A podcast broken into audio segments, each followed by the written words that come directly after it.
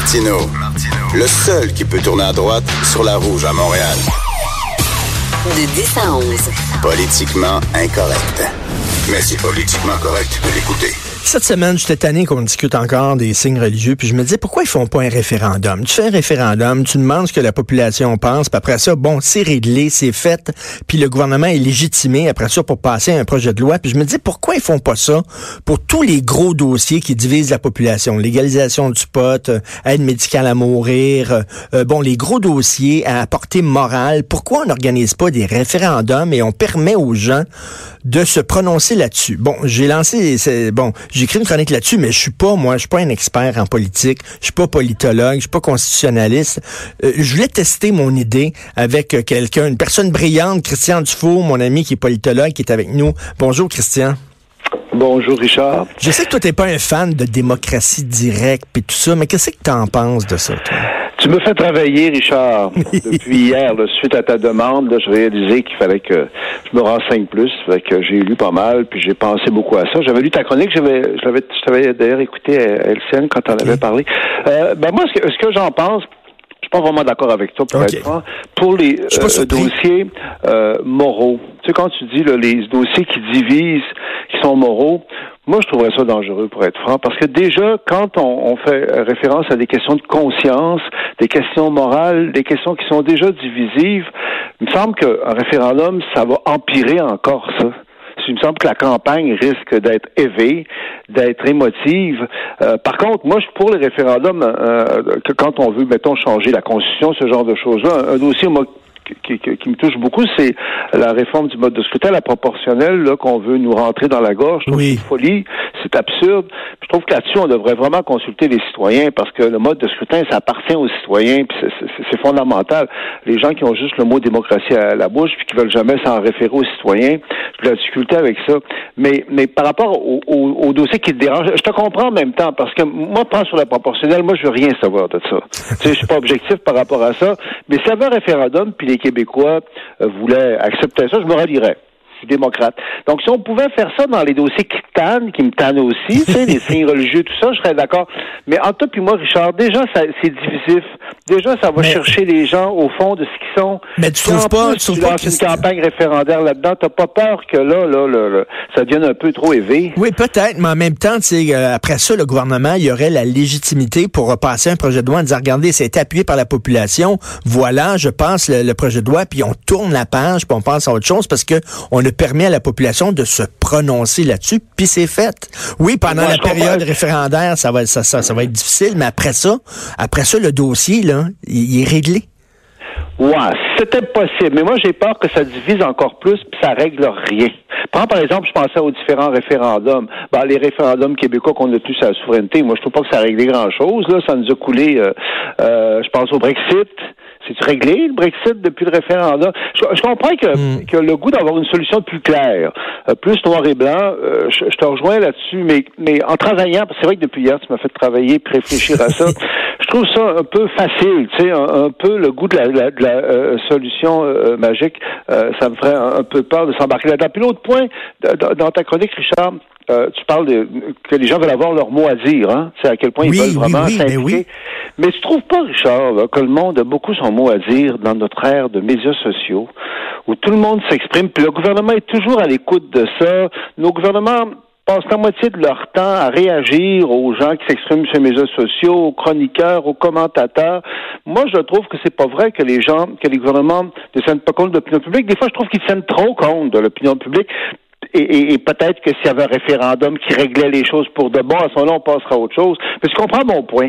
Pour les, les cas de, de, moralité, de conscience, les cas déjà divisifs, moi, plus j'y pense, plus je trouve que ce serait même dangereux. Puis aussi le point, c'est qu'autant, je crois, moi, qu'il y a une sagesse populaire, il y a un instinct populaire, puis sur des gros dossiers, là, il faut utiliser ça.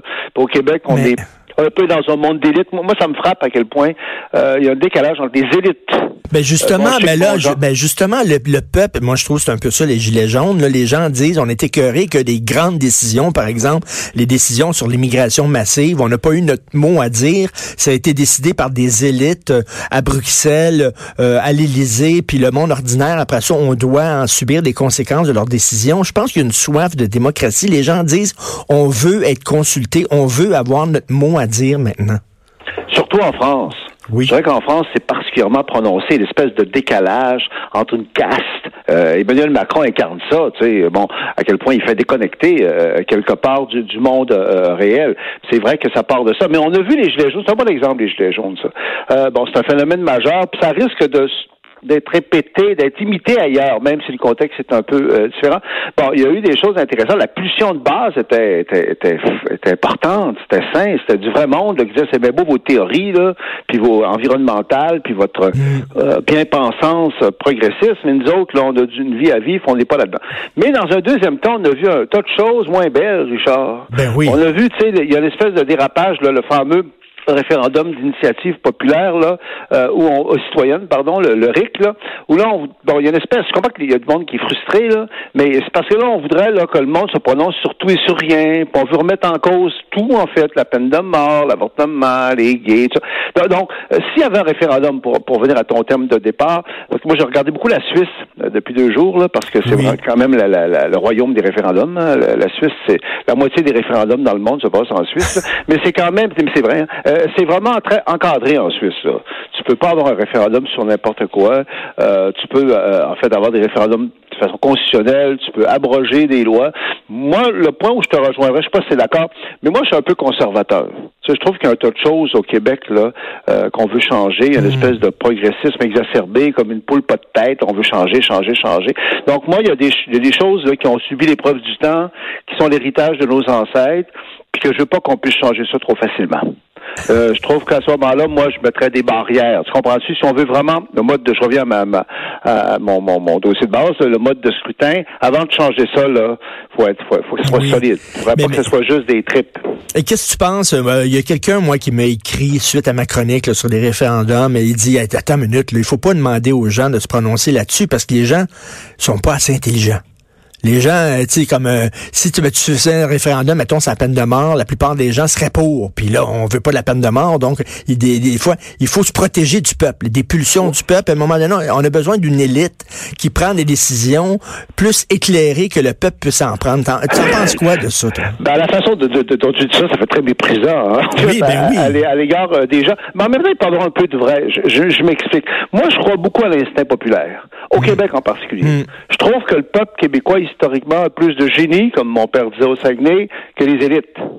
Hein, euh, je crois à ça.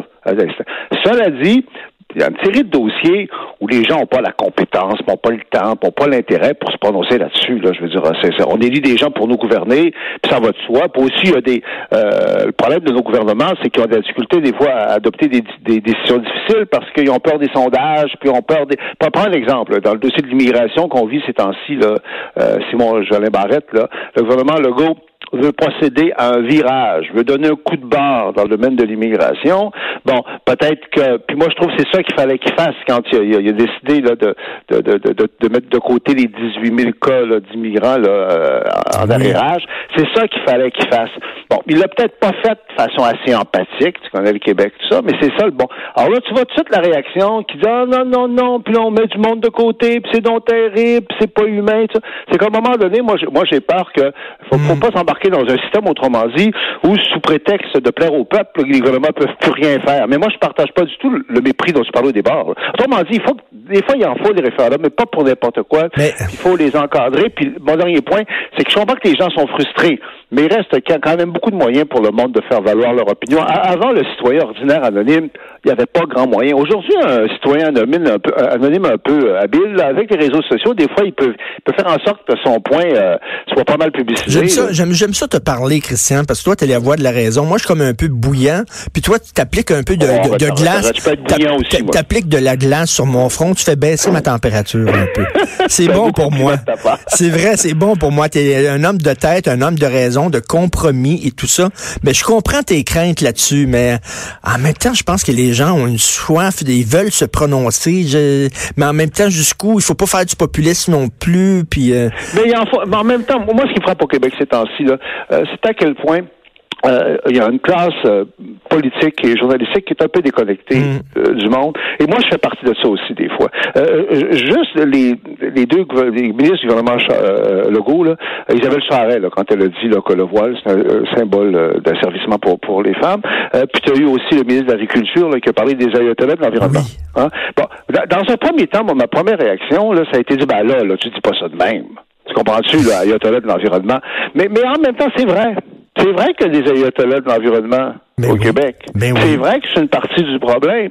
Mais même quelqu'un comme moi qui se targue de dire un peu ce que je pense, ma première réaction, c'était à dire, ah, tu dis ça pas de même. Faut que tu fasses attention. Isabelle Charret, bon, quand elle a dit que le voile est un, sy- un symbole de- d'asservissement des femmes, bah, c'est un peu court parce que moi, je connaissais le monde arabe pour savoir que c- ça peut être un choix, tout ça. Mais il y avait du vrai dans ce qu'elle a dit là. Dit ce que beaucoup de Québécois pensent. Or, spontanément, le système veut pas entendre ce genre de discours-là. On trouve que c'est pas bon chez le bon genre, c'est pas bon pour notre image.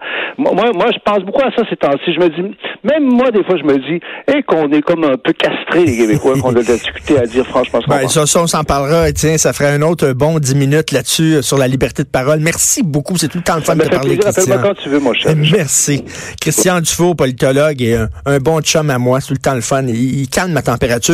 Euh, c'est mère ordinaire. On se reparle demain à 10 h Passez une excellente journée politiquement incorrecte.